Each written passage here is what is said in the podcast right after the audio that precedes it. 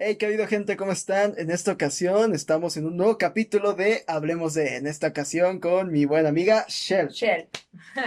Hola. Hola, ¿qué tal, Mitch? ¿Cómo vas? Pues Este, aquí ¿cómo has todo bastante cool, este lugar, todo, la gente. Así que, pues, ha costado un poco el, pues sí, más que nada el abrirnos un espacio para coincidir.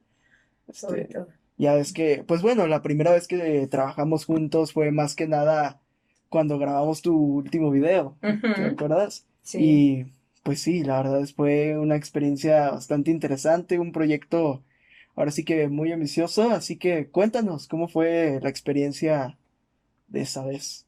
Claro que sí, amigo. Pues mira, este, como bien lo mencionas, eh, apenas volvimos como a coincidir en tiempos. eh, de esa ocasión igual todo fue, n- bueno, no lo podemos llamar tal cual como improvisado porque tanto tú como Beto, este, la verdad, mis respetos, son personas muy profesionales en lo que hacen. Sin embargo, creo que tratamos eh, los tres como de darle un aire más natural, ¿no? A pesar de que, de que sí, obviamente hay una planeación y demás, pero creo que todo fluyó, este, estuvo muy padre. Yo puedo decir que es la mejor experiencia que he tenido en cuanto a grabar un video musical y estoy bien contenta. O sea, si pueden revisar por ahí el, el video ya este, en YouTube, en mi canal, pues se los agradeceríamos mucho porque la verdad vale mucho la pena tanto en la parte visual como en la parte musical, ¿no? Igual aquí en la descripción les dejo el link del video Yes. y pues sí, más que nada, ¿cómo fue que empezó todo este proyecto? Ahora sí que me imagino que fue algo complicado porque al momento de entrar en cualquier medio artístico, la gente, hasta tú, incluso tu propia familia suele criticarte. Era algo que, que platicaba en un capítulo anterior con, con el buen Alan, así Ajá. que, ¿cómo fue que tomaste toda esta decisión? Mm, qué bueno que platicas como la parte no bonita o preguntas como acerca de eso, porque es verdad, o sea, a veces las personas creen que por iniciar un proyecto artístico, este, todo es color de rosa, eh, todo el mundo te ve muy padre y, y te apoyan y esto y lo otro, pero verdaderamente creo que desde un inicio a todos se nos ve como simples soñadores y dicen, ah, eh, esta morra o este morro se está alucinando de más y pues hay que darle por su lado, hay que dejar que, que vaya avanzando a su ritmo y todo, pero no creen, o sea, realmente no creen que puedas lograr algo pues muy profesional, ¿no? Eh, y yo no, no estoy hablando acerca como de tener una super plataforma ya, por ejemplo, de artistas súper este, populares o colocados, porque creo que, que depende mucho como de, de la situación del artista, ¿no? Y ahora que hablamos de esto y, en muy particularmente mi opinión, este también tuve como mis, por ahí mis obstáculos, o sea, tanto personales como dices, eh, por parte incluso hasta de la familia, ¿no? De que, ay, ¿a poco vas a invertir en eso? ¿Por qué no mejor te pagas un curso de tal cosa? ¿Por qué no mejor, este, en lugar de ir a grabar tus canciones, este, inviertas ese dinero en un negocio? O sea, empiezan a tratar como de, de controlarte en esa parte y de decir qué hacer, pero ya cuando ven resultados todavía más cañones en el aspecto de, por ejemplo, un video bien hecho, este, una grabación bien hecha, eh, que te invitan a tal lado a participar y ya entonces la gente dice, ah, no manches, no, pues sí se ve que va en serio, ¿no? Entonces ahora sí lo apoyo. Y suele pasar, así que no se desanimen. Y es que la neta es algo bien cabrón porque si te pones a pensar, la música es algo que está tanto muy sobrevalorado como también infravalorado. Sí, Entonces realmente es una línea en el que, ¿cómo puedes decir de, vaya, yo ya estoy del otro lado, ya soy ahora sí una persona, digamos, considerada artista? Ahora sí que, ¿cuál fue el punto de, el- de lo que llevas ahorita de carrera que puedes decir, ¿sabes qué? En este punto dejó de ser mi hobby o dejé de ser este, ¿cómo decirlo? Mm, ahora sí que un principiante en y ya ser parte de, de lo demás. Yo creo que la, o sea, es irónico porque la misma gente es la que te va dando ese título de si ya eres o no eres. Em, creo que yo, por ejemplo, siempre me lo tomé muy, muy, muy a pecho e, en, en el aspecto de que, ¿sabes qué? Si vas a hacer música, entonces ya ponte como en la idea de que eres un músico o si vas a componer, entonces eres un compositor. Obviamente que tienes que demostrar que sí lo eres, ¿no? Pero mientras pasa eso, tú tienes que creértela primero y ya después, como te digo, la misma gente te va dando ese lugar. Por ejemplo, en mi caso muy particular, puedo decir que dejé de ser como un músico ahí medio experimentado ahora que, que tengo mi proyecto con Shell este, cuando empecé a presentarme en, en lugares como más, mm, ¿cómo se podrá decir? En shows eh, que organizaba la televisión, en, en, otros shows donde asistían personas con algún peso en, en, otra carrera, como comunicación, diseño, chalala. Entonces ya cuando te van tomando en cuenta este, para otros proyectos, pero obviamente tú, bueno, en este caso yo en la música, es cuando la misma gente, te digo, empieza a verte ya de un distinto modo. Me pasó hace poco, este, que las personas supieron que estuve eh, cantando en la feria y fue así como de, ah, no manches, qué padre, y no sé qué, ¿no? Entonces de ahí te empiezan a tomar en serio y te dan ese lugar. Y es, que, sí, la neta, o sea, decir que cantaste en la feria no es cualquier cosa. La feria estatal de aquí de León es un evento grande. Sí. La verdad ya no es como que digas, ay, es un bar, no, o sea, ya es ahora sí que otro nivel. Sí. Pero, sí, hay pues, sí, sí, sí. Pero ¿cómo fue esta línea de crecimiento? O sea, obviamente no empezaste siendo así, o sea, ya con este nivel de que llevas ya de profesionalidad, porque ya hasta firmaste con una con un estudio, ¿no? Con productora, estudio. Entonces, cuéntanos cómo fue que Shell fue creciendo en el medio, fue dándose a conocer. Ok, eh, bueno, yo podría decir que fue a partir de que yo empecé a compartir mucho mis covers en Instagram, en mi Instagram, este, ahí fue donde yo empecé a recibir muy buenas críticas, eh, comencé a tener mayor, este, número de seguidores y fue a base de mi trabajo.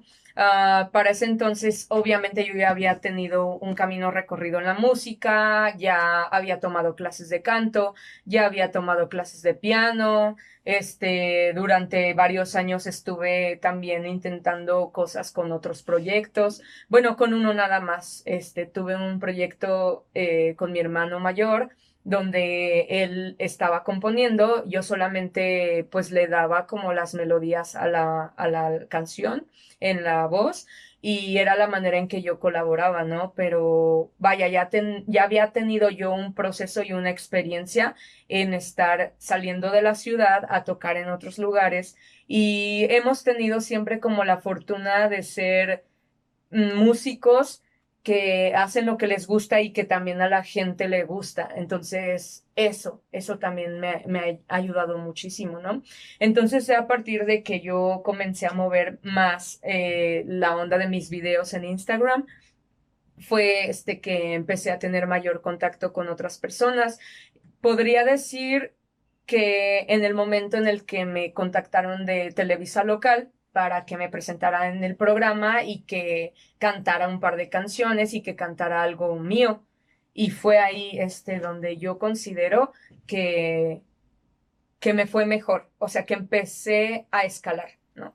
¿Y cómo fue que fue creciendo este proyecto? O sea, ok, lo que nos acabas de contar, pero estamos de acuerdo de que Shell no inició ya, pues sí, teniendo que canciones escritas. Entonces, ¿cómo fue que te iniciaste a meter tanto a la composición, musical, lírica? Eh, bueno, sí es de la mano con la historia que ya les acabo de decir. Este, yo anteriormente no componía, nada más me dedicaba como a hacer pues melodías vocales para los proyectos en los que me invitaban a cantar y cosas así.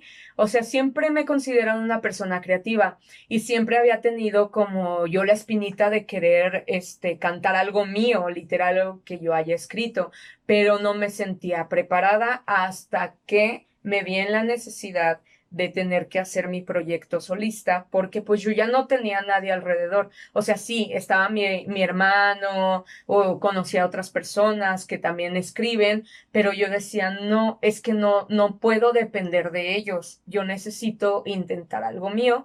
Y eh, fue como, mm, déjenme ver, como a partir del 2019, donde yo tuve esa iniciativa. En 2019 comencé a tratar de escribir mis canciones, dije, ay, pues aquí como que se me ocurre esto, y ya que tenía las notas de voz en el celular y así. Obviamente para ese entonces pues ya sabía tocar piano, ya sabía tocar guitarra y eso me ayudó muchísimo más. Así que ideas que yo iba teniendo las iba este, guardando en mi celular y ya de repente tuve una primer canción, esa no está grabada ni nada porque considero que fue como algo piloto nada más. Entonces, a pesar de que pues algunas personas que la han escuchado eh, me han dicho, ah, está muy padre esa canción, porque no la grabas ahora? Y yo digo, no, pues realmente para mí no es como muy relevante, ¿sabes? Entonces, a partir de eso, este, de que estuve experimentando, ya cuando me sentí lista, dije 2020, eh, tengo, estoy aquí y voy a grabar esa canción y le voy a hacer también un video. Para ese entonces yo ya tenía buen contacto con los de Televisa. Eh, ellos me habían propuesto en ese momento hacer un video de esa canción. Al final no salió nunca el video, este, por otras circunstancias, este, ajenas a mí totalmente, este, pero sí se grabó, o sea, sí tenemos ahí por ahí las fotos y demás. Este, y era como un especial porque también iba yo a estar participando en la parte musical del evento Guanajuato Moda. Entonces, también fue por eso que yo me animé más como a formalizar el proyecto, ¿no? Y decir, tengo que continuar, o sea, tengo que seguir haciendo más música porque parece que sí gusta. Y, y aquí estamos. Entonces, realmente sí fue algo, me imagino, muy, más que nada muy cabrón, porque, pues sí, o sea, ya que te estén contratando e incluso llamando grandes televisoras, por lo menos aquí en León, pues es poco a poco, obviamente. Ya eres conocida tanto en Televisa, TV4, has asistido a shows. ¿Cómo ha sido esa experiencia? ¿Qué shows has participado? Ahora sí que cuéntanos. Claro. Eh, pues mira, en lo de los shows, siento que cuando ya inicias Shell, siempre fueron más por parte de las televisoras, básicamente. Ahí fue donde yo dije, vaya, no me esperaba que de un momento a otro mi proyecto se fuera hasta ese punto, ¿no? Mm, yo más bien como que esperaba a lo mejor estar mm, dándome a conocer en, en bares, en cafés, en cosas así, pues como se empieza literal, que la gente te vaya observando, que vaya escuchando tu música y demás y que te vayan como ellos mismos dando esa plataforma. Pero a mí me pasó al contrario. O sea, literal fue así como de vieron un video, les gustó, uno de los que trabajaban ahí me manda a llamar y es de la manera en que me empecé a enrolar en toda esa, esa onda. Ya después, pues pasaba más que me hacían propuestas mm, de management y este finalmente la de la productora en la última que estuve. Ahorita ya no tengo nada que ver con ellos, este, pero pues sí también tuve como ese ascenso, por así llamarlo, ¿no? Esa propuesta. Mm, es una productora independiente, o sea, no es tampoco la gran cosa en el sentido de que es reconocidísimo o así, no. Pero eh, para mí sí fue como un, un escaloncito. sí, sí, sí. Claro, porque pues fue base eh, perdón, fue en base a, cierto acuerdo en el cual este, la persona se interesó por mi proyecto y fue de la manera en que se dio. Este, una disculpa, aquí una pequeña falla técnica, pero bueno, o sea, seguíamos hablando del tema de, pues bueno, ya te iniciaron a llamar más, ahora sí que televisoras, sí.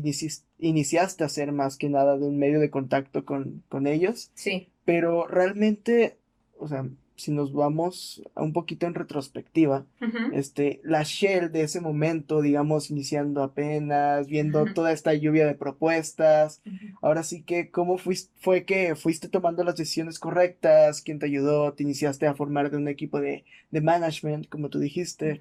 Ahora sí que, ¿cómo fue todo ese proceso para ir creciendo exponencialmente en este proyecto?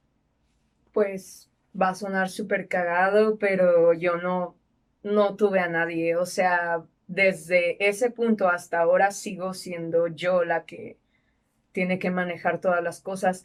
No me refiero en cuanto en cuanto al contenido, obviamente dentro del contenido ha habido mucha gente que ha estado involucrada y que son muy profesionales y a cada uno los respeto mucho.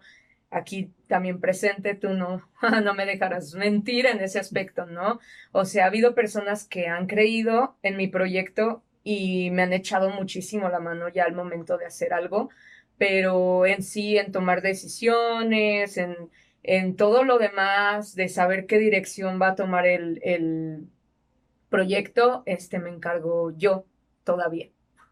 Ahora sí que nada que ver el, que el estudio, nada que ver que, no sé, diferencias creativas. Ahora sí que tú sigues teniendo el 100% pues sí, ahora sí que el control Así de es. lo que es tu proyecto. Así es. Y para mí es mejor, ¿eh? Porque en experiencia con la parte de la productora en la, última que estuve, em, yo sentía que yo ya no estaba figurando como la líder de mi proyecto y eso a mí no me gustó.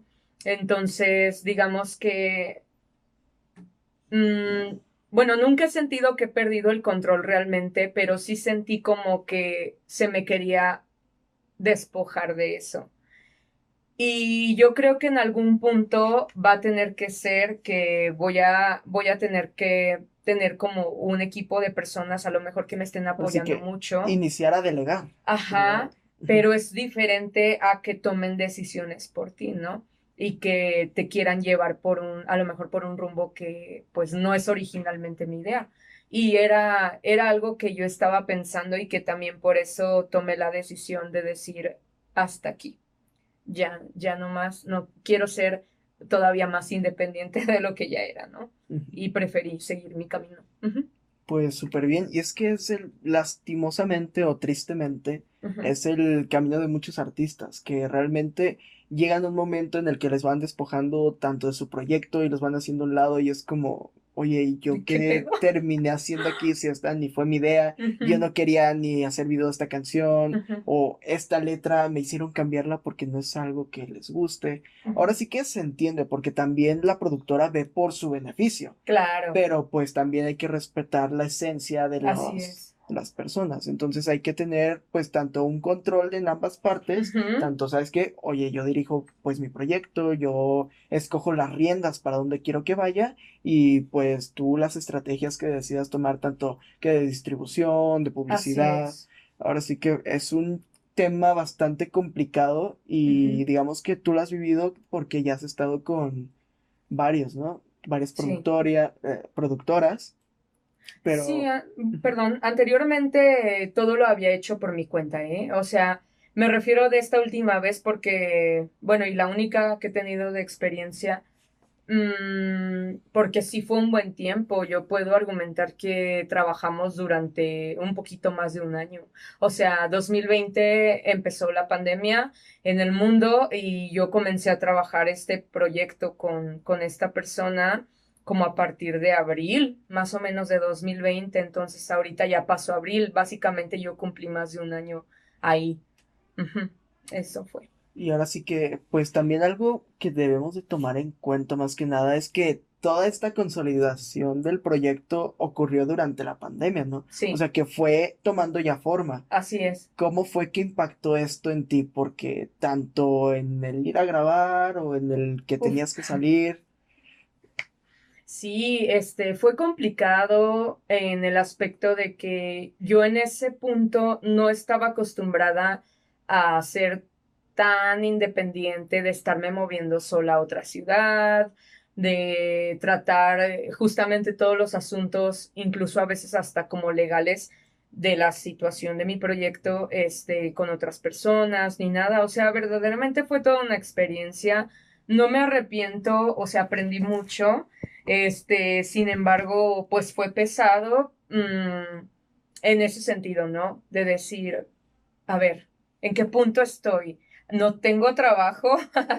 en ese momento yo no tenía trabajo. Entonces solamente como que me dedicaba a estar en, en, lo de mi música. Entonces llega la pandemia y todavía como que pues nos inmovilizó más, ¿no? A todos. Y dije, demonios, o sea, me está llegando esta oportunidad, pero aún así yo tengo que trasladarme, yo tengo que hacer otro tipo de sacrificios para poder este, estar y tomar esa oportunidad. Entonces, creo que eso fue lo más complicado, el saber de qué manera yo iba a manejar tal cosa para lograr mi propósito, que era ya trabajar con esta productora. Y es que sí, tienes que sacrificar bastantes cosas, tanto como pues sí, la manera en que, como tú lo dijiste anteriormente, te transportas, tus tiempos, tienes que irte a otras ciudades. Muchas veces los proyectos pues tienen un cierto tiempo grabándose en otros lados o que te mantienes alejado de tu familia. Realmente, pues sí, tu familia cómo ha tomado este tipo de decisiones que, que te han impulsado para ahora sí que seguir con tu proyecto, porque al final de cuentas es un sacrificio. Así es. Eh, bueno, ellos, eh, estoy yo muy agradecida con ellos porque al final siempre me han apoyado. O sea, aunque por ejemplo, mi mamá es la persona que de repente es la que se me pone así medio heavy, ¿no? De que, ay, no, a mí no me parece buena idea. Ay, no, este, ¿cómo te vas a ir sola? Eres mi única hija mujer, este, no te quiero exponer, no quiero que te pase nada. O sea, más que nada como por ese lado, de que es muy sobreprotectora. Mi papá también, obviamente, pero él es como que me comprende más porque como él también fue músico, de, de, rock en sus tiempos de juventud, pues sabe qué tipo de, de, cosas hay que atender, ¿no? Y que ellos no van a estar contigo todo el tiempo, o sea, que a pesar de que te sigan viendo como si fueras una niñita, bueno, en mi caso, pues ya no es así y tienen que dejar que yo haga mi, mi historia en ese sentido. Em, por ese lado ha sido como un poco complicado. Ya ahorita casi no, la verdad. O sea, ahorita ya como que me tienen la confianza de que les he demostrado que, que sé manejarme correctamente, ¿no? Este, para cuidarme a mí misma y para poder llevar todo esto a cabo. Em, pero, por ejemplo, te digo, vuelvo a la parte como económica, ahí fue donde yo sí me vi en un aprieto, porque yo no estaba generando dinero en ese momento y no es como que mis padres este, me estén dando todo todo el tiempo. De hecho, creo que me criaron y me enseñaron a ser muy independiente. Entonces, yo siempre he pensado de, quiero hacer algo, pues tengo que conseguir yo mis propios medios para poder realizarlo. Y a pesar de eso, de que yo estaba como en ese momento así medio, este, pues mm, escasa con mi economía. Mm, por ejemplo, también tengo dos hermanos que son músicos y ellos también me han apoyado mucho. Eh, en ese momento los dos estaban, bueno, aún siguen trabajando, pero en ese momento no se les quitó el trabajo por la pandemia y me apoyaban de repente, ¿no? De que, ah, ocupas ir otra vez a grabar, ok, yo te pongo dinero para que vayas.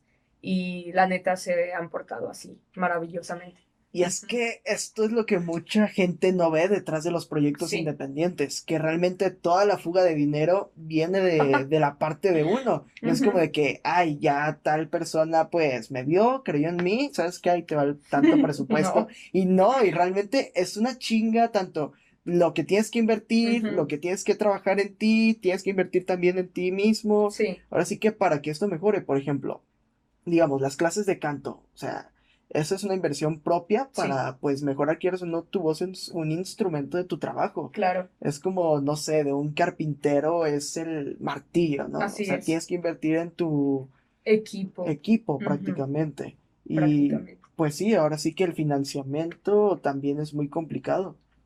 Bastante. Y, y sí, ahí fue donde yo experimenté más que nada esa parte, ¿no? De, de hacerme responsable, de hacerme cargo de todo lo que conlleva tener mi proyecto solista, pero obviamente mi familia siempre pues han estado ahí como apoyándome.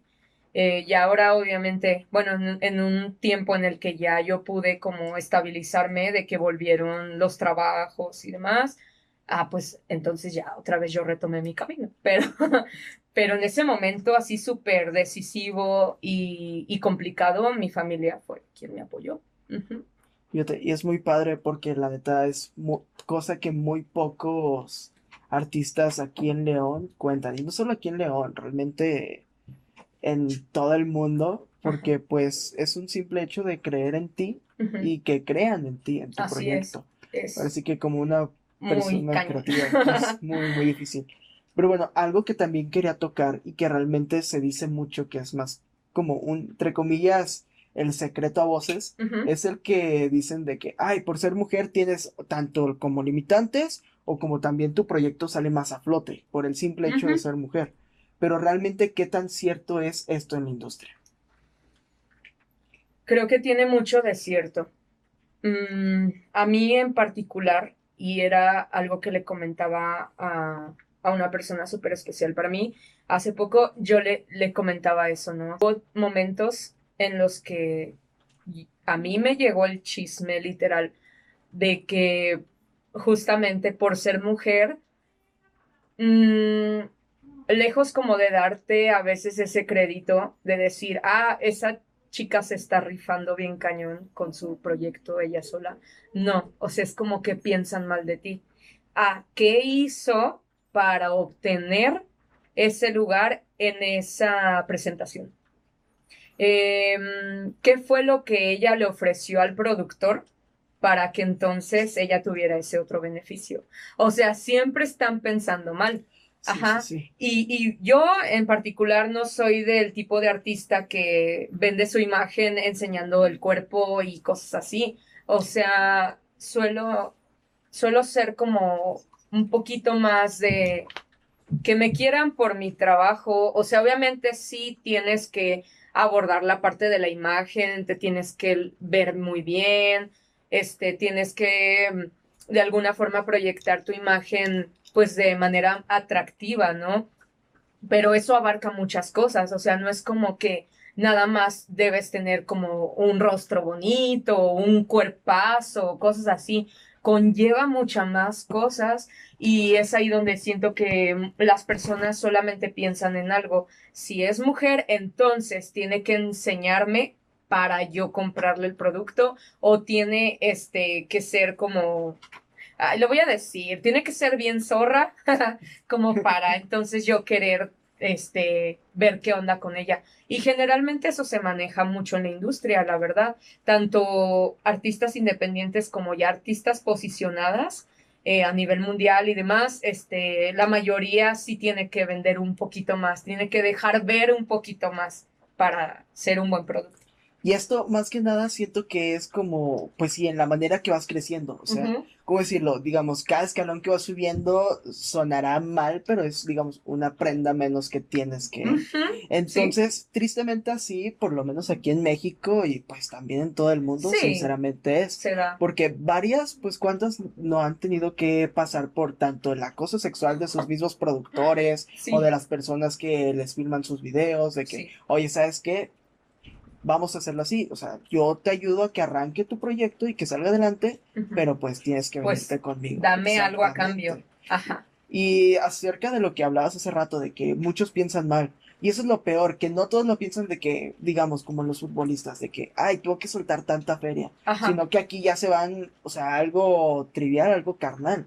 Y pues realmente eh, siento que es algo que tanto detiene mucho las carreras tanto de hombres como de mujeres, pero se ve más en mujeres. Sí, se da más en mujeres porque sí estamos como muy sexualizadas y yo no me considero una chica feminista, o sea, no estoy de ninguna parte, yo creo que siempre voy a estar como de del lado del equilibrio, ¿sabes? Entre hombre y mujer. Eh, o Una igualdad. Pero, ajá, pero estoy yo del lado de eso, no estoy del lado radical de ninguna parte. Entonces, por eso no me puedo considerar feminista.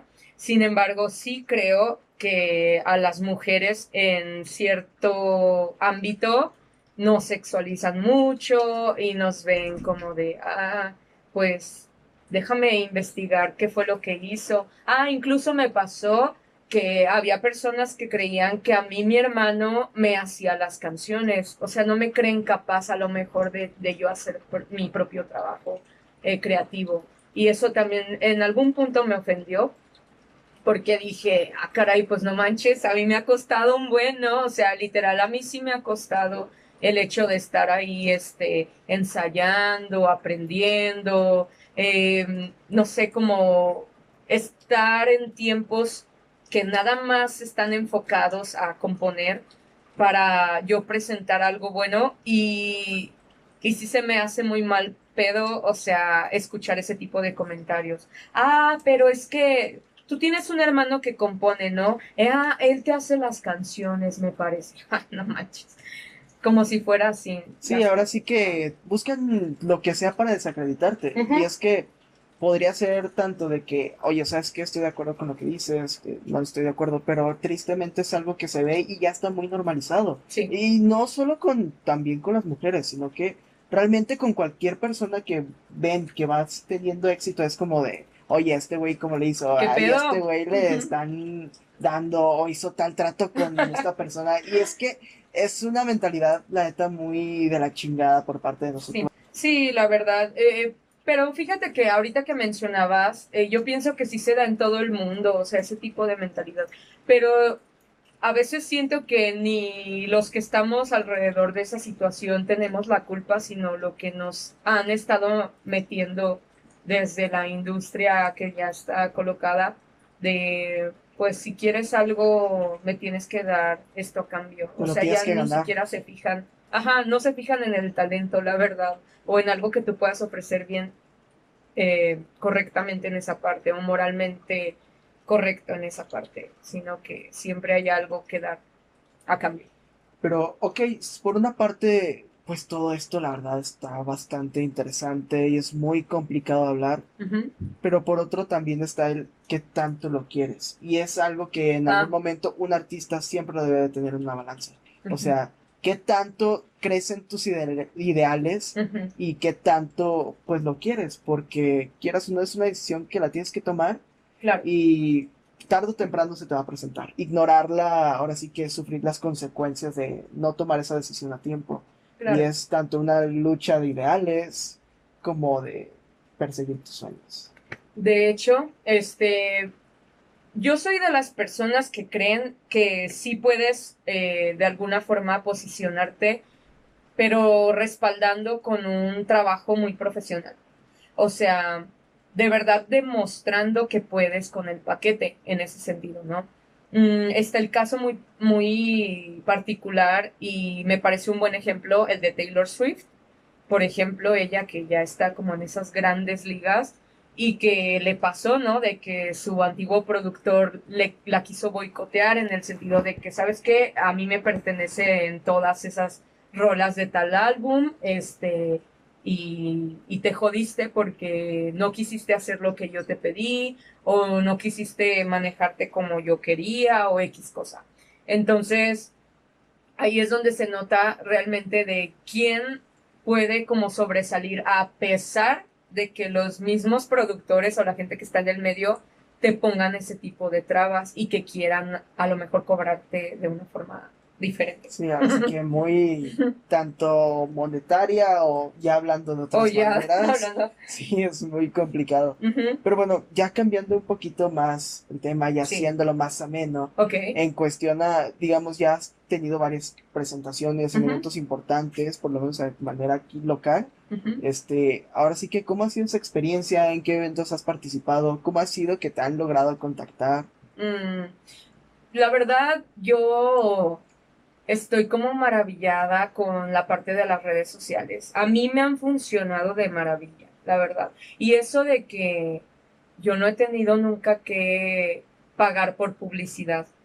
No lo he hecho, lo, lo voy a hacer, lo tengo que hacer porque obviamente llega un límite, llega un tope en el cual pues sí ya te ubica la gente y ya te ve cierto número de personas, pero necesitas llegar a más y para eso sí necesitas pues obviamente invertir, ¿no? En la parte de la publicidad y chalala.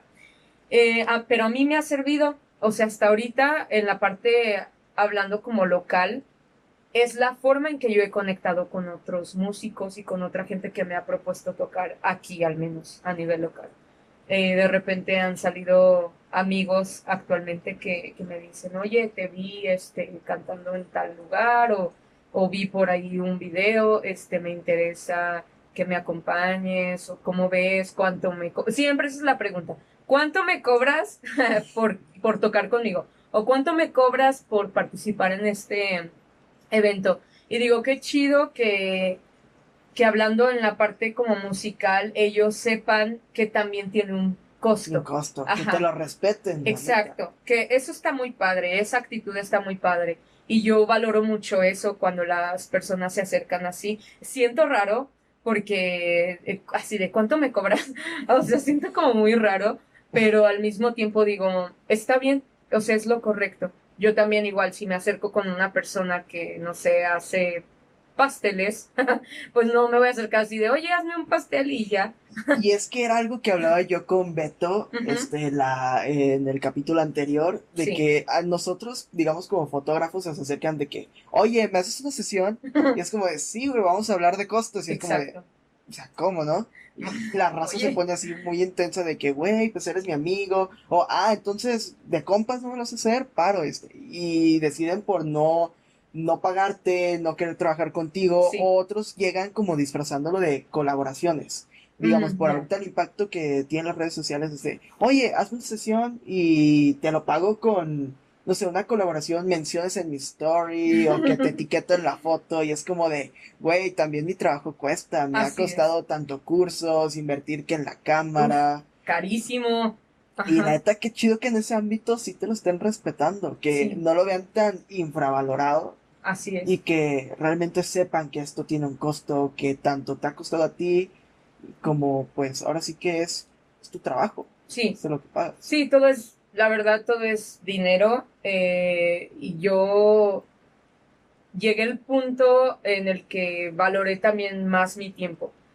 Mm, como que a mí se me hacía muy picky cuando la gente hablaba acerca del tiempo y que nada, que si es una pérdida de tiempo, este, yo no participo, yo no esto, yo no lo otro, o esa famosa frase de que el tiempo es dinero, yo decía, no, no, no, no, no, e, eso es demasiado, eso no, no tiene que ver, este, probablemente lo podemos manejar y así. Pero ya ahora que estoy de este lado y que estamos siempre como invirtiendo, invirtiendo, invirtiendo, invirtiendo, invirtiendo, eso literal nadie, nadie este te lo va a redituar, sino que tienes que cobrar para tú poder compensar un poco de todo lo que inviertes en un inicio. Y así como la música, pues están todas las otras este, profesiones, ¿no? Que, o, u oficios que, que las personas este, pueden hacer, que tienen el talento y que, como dices, pues uno tiene que valorar eso.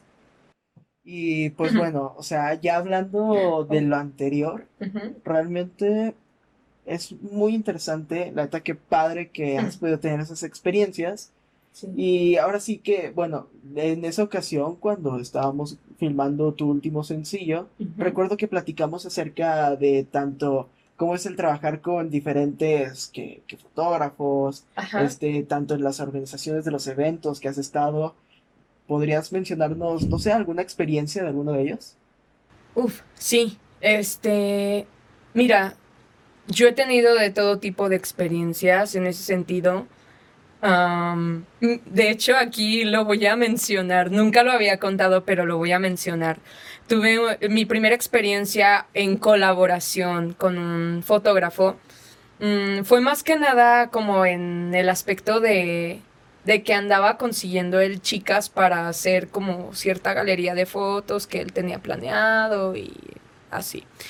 Y pues me habló, o sea, me contactó por Facebook y ya me mandó su propuesta y que vamos a tomarte unas fotos y la fregada. Y pues ya se armó, ¿no? Yo en ese entonces no tenía muchísima experiencia en trabajar con fotógrafos más que con uno. Este, y pues no era como tan válido porque teníamos en común otras cosas, o sea, éramos como más cercanos y eso para mí no cuenta mucho, pues, o sea, no sabía cómo se manejaba esa parte. Sin embargo, esta persona que me contactó para hacer las fotos, de repente pasó, se llegó al punto en el que las cosas se tornaron así medio personales, ¿verdad? O sea, no en ese momento del shooting, sino fue hasta mucho después, como ya teníamos comunicación y yo la verdad estaba súper agradecida, yo decía, ay, qué bonitas fotos, la verdad le quedaron muy bonitas, este, y yo bien orgullosa, publicándolas, esto y lo otro, y de repente en algún punto fue así como de que, ay, oye, este, fíjate que había estado pensando en esto y ya me soltó su choro acá, este, sí, mareador y, y como ya una onda muy heavy. Y yo me quedé así de qué pedo. Sí, ya hay otro trick. Y es que también es un mugrero en este aspecto porque ves a la raza de que, oye, sí, te, me inicio metiendo por aquí y al final ya vas con otra tirada. O sea, realmente no está mal. Eh, la intención con la que lo haces o el tal de, no sé, digamos, engañar el gancho para después pasar a eso, está, pues, neta, pues, malo. Realmente si quieres meterte a ese tipo de fotos, pues directo, güey, o sea. Sí, mejor. ¿Para qué le juegas de que, ay, primero te la pongo sí, esto y lo otro? Sí, esa fue una de las experiencias, ¿verdad? Y ya, ya después, este, sí me tocó hacer fotos con otras personas muy profesionales también, este, y, y todo fluyó bien todo fluyó bien. De repente he tenido mis disgustos con algunas personas, pero creo que también en ese aspecto a lo mejor yo suelo ser un poquito especial. Mm, yo soy como muy fiel creyente de que las fotos y los videos y todo lo que tiene que ver como en proyectar algo visual debe ser muy estético. O sea, a lo mejor eh, las personas como que eso lo, romantizan mucho, este, y luego salen con que nada, que ahorita las campañas de que si si tienes algún aspecto que no te convence mucho en, en, tu imagen o en tu persona, este, no lo escondas, más bien muéstralo para que se vea que eres una persona bien segura de ti misma. O sea, digo, sí que padre, pero no todos este, los proyectos ajá, se van dirigidos a eso. Tienes que entregar un buen producto, ¿no? Este, tanto para hacer quedar bien a la persona que está trabajando en la producción visual, tanto la persona que está apareciendo en ella. O sea, yo siempre he sido como más de que sea muy estético todo, que todo se vea muy bonito, que todo lo hagas parecer que de verdad, de verdad eres una persona muy profesional en tu trabajo. Así yo lo veo. Y por eso es que he tenido bastantes disgustos con ciertas personas que han trabajado conmigo. Es como de, ay, no, te pones bien intensa y que no te gusta como yo trabajo y si no te gusta, pues vete a la fregada. O sea, ya llegar a ese punto de... Del ego. Ajá, y dices, vato, o sea, o morra, no sé. pues no te estoy diciendo nada malo, simplemente te estoy sugiriendo que para que todo salga muy bien, y para que todo se vea muy cool, pues trata de tú hacer el trabajo que te corresponde, ¿no? O sea, neta, échale ganas. Al final de cuentas es eso. Te contrataron para hacer un trabajo, como tienes que cumplir, cumplir también con las expectativas y necesidades de tu cliente. Claro. Y eso también se marca como un estilo tuyo, realmente. Si tu estilo es ser, eh, ¿cómo decirlo? Eh, en la cuestión de hacer tus cosas muy estilizadas, que sea muy artístico, es tu sello de garantía de que esto exacto, es Shell. Exacto. Sobre todo eso. Y de hecho, de repente te digo, si he tenido como mis conflictos con la gente, este, yo no lo, nunca hago un comentario en mal pedo. Nunca. Suelo como escoger muy bien mis palabras y suelo mantener siempre una buena actitud, pero ya cuando esa persona a lo mejor ya se pone en un mal plan, pues sí dices, chale, ¿qué hago? ¿Cómo le hago para decir esto? y pues bueno, esas han sido las experiencias. Y ahora sí que, pues ya para ir terminando también, cuando, bueno, hace poco tuviste un evento en TV4, si no estoy mal. Sí. Este, ¿cómo fue esa experiencia? ¿Qué, pues sí, ahora sí, ¿de qué trató todo el show? ¿Fue ya la presentación de el proyecto de Shell, cómo decirlo, en cuestión a su EP o...? Mm, sí, eh, bueno, tuve dos presentaciones. Hace 15 días tuve eh, la presentación en el programa Somos la Azotea que es más así como de radio y toda esta onda. También ya se transmite en televisión, pero es más como la onda de radio y me encanta porque la verdad ahí toda la gente es un amor, es una chulada y, siempre que voy me atienden súper padre y nos la pasamos muy chido.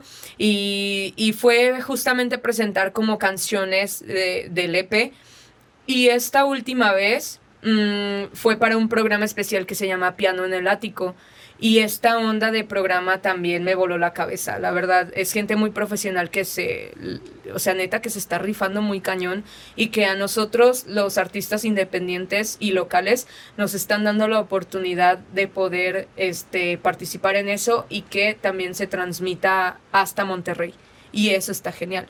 Entonces esta fue la experiencia, canté dos canciones del EP y canté dos covers, una en dueto y otra este pues yo solita, pero fue como la temática de, de citar a, artistas mexicanos, mexicanos 100%, y eso también estuvo muy cool. Ahora sí que es como un apoyarnos entre todos para que pues darnos a conocer. Ahora sí que todos estamos aquí por, en busca de cumplir un sueño. Exacto. Y ahora sí que, que mejor que ayudarnos entre todos. Exacto. Y pues ahora sí que te agradezco mucho el que hayas participado aquí con nosotros en Hablemos de. La verdad ha sido muy productiva, ha sido muy padre todo lo que nos has contado. Realmente te agradezco mucho, Shell. No, ¿Alguna red social en la que podamos contactarte? Claro, este, yo estoy en Instagram y en Facebook. Estoy más activa en Instagram, así que me pueden buscar como Shell. Igual aquí va a aparecer el nombre, así como se escribe, porque luego hay dudas. estoy en Instagram, en Facebook, está mi página oficial y está también YouTube. Y me pueden encontrar también en Spotify, Deezer, Apple Music, chalala. Ajá. Y pues bueno, la neta, muchas gracias por llegar hasta aquí. Igual y pues les comento también, nosotros ya tenemos también página de Facebook, es Hablemos de Podcast en León, Guanajuato. Solo que Guanajuato está abreviado es GTO. Y pues también sigan este proyecto eh, vía Instagram en mi perfil como de Frena ARV. Y pues bueno, estamos aquí para más y muchísimas gracias por ver. Gracias, saludos. Bye. Hasta luego. Bye.